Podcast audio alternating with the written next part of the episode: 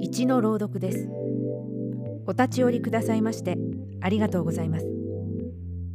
本の世界をお楽しみください。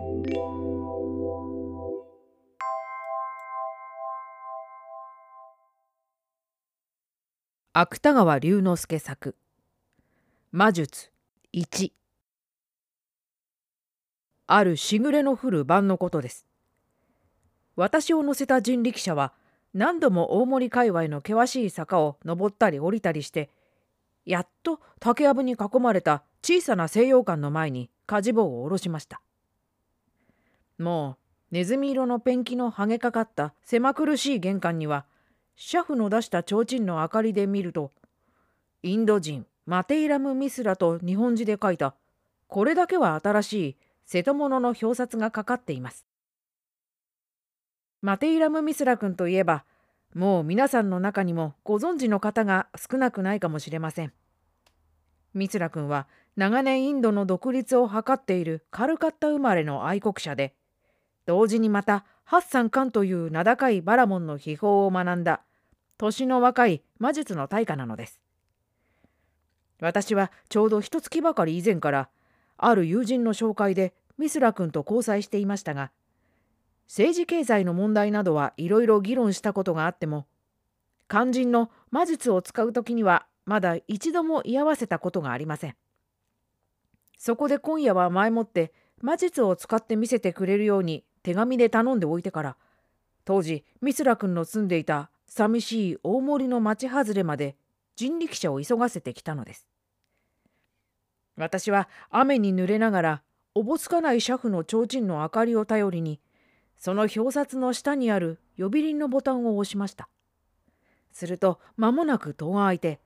玄関へ顔を出したのはミスラ君の世話をしている背の低い日本人のおばあさんです。ミスラ君はおいでですか？いらっしゃいます。先ほどからあなた様をお待ちかねでございました。おばあさんは愛想よくこう言いながらすぐその玄関の突き当たりにあるミスラ君の部屋へ私を案内しました。こんばんは。雨の降るのによくおいででした。色の真っ黒な目の大きい柔らかな口ひげのあるミスラ君はテーブルの上にある石油ランプの芯をひねりながら元気よく私に挨拶しました。いや、あなたの魔術さえ拝見できれば、雨くらいは何ともありません。私は椅子に腰をかけてから、薄暗い石油ランプの光に照らされた陰気な部屋の中を見回しました。ミスラ君の部屋は質素な西洋まで、真ん中にテーブルが一つ、壁際に手頃な書棚が一つ、それから窓の前に机が一つ。他にはただ我々の腰掛ける椅子が並んでいるだけです。しかもその椅子や机がみんな古ぼけたものばかりで縁へ赤く花模様を織り出した派手なテーブル掛けでさえ今にもズタズタに裂けるかと思うほど糸目があらわになっていました。私たちは挨拶を済ませてからしばらくは外の竹やぶに降る雨の音を聞くともなく聞いていましたがやがてまたあの召使いのおばあさんが紅茶の道具を持って入ってくるとミスラ君は葉巻の箱の蓋を開けて「どうです？一本」と勧めてくれました。ありがとう。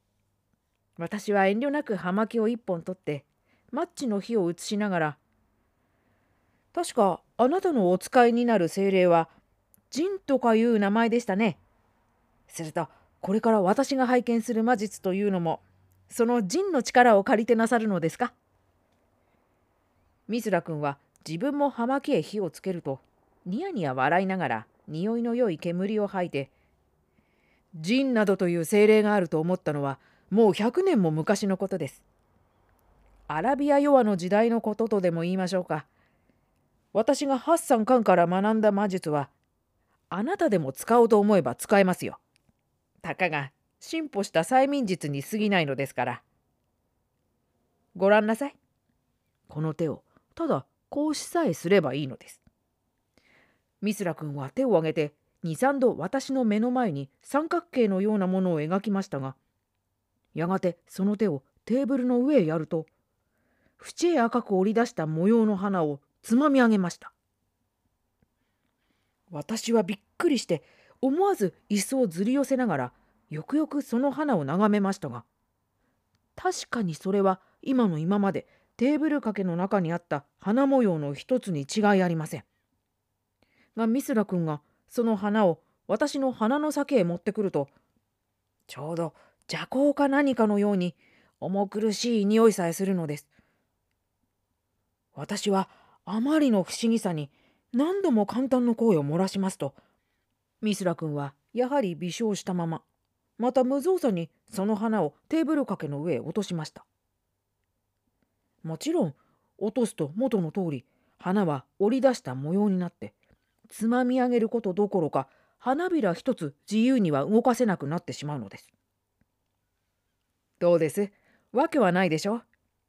今度はこのランプをご覧なさい。ミスラ君はこう言いながらちょいとテーブルの上のランプを置き直しましたがその拍子にどういうわけかランプはまるでコマのようにぐるぐる回り始めました。それもちゃんとひとところに止まったままホヤを辛抱のようにして勢いよく回り始めたのです。初めのうちは私も肝を潰して万一火事にでもなっては大変だと何度もヒヤヒヤしましたがミスラ君は静かに紅茶を飲みながら一向騒ぐ様子もありません。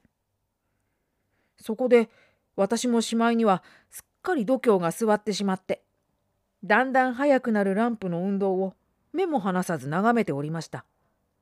また実際ランプの傘が風を起こして回るうちに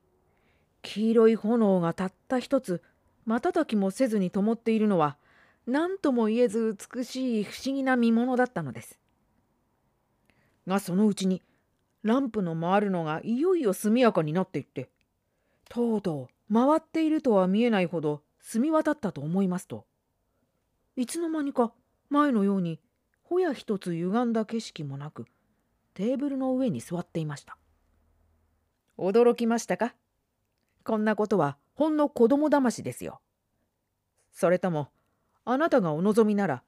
もう一つ何かご覧に入れましょう。ミスラ君は後ろを振り返って壁際の書棚を眺めましたがやがてその方へ手を差し伸ばして招くように指を動かすと